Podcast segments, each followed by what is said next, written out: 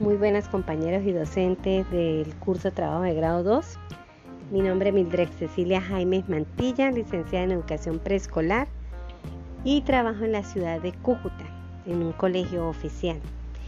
Feliz de estar llegando ya a la meta, a los objetivos propuestos en esta maestría, contenta, encantada, porque se cumplieron parte de mis expectativas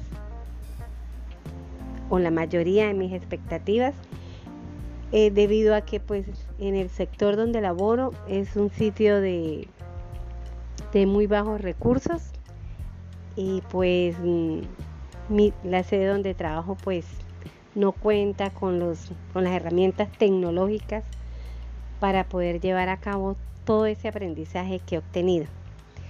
Pero mi próxima meta es lograr eh, con ayuda de algunos entes poder llevar a cabo ese aprendizaje, llevarlo a mi aula de clase con mis estudiantes de educación preescolar.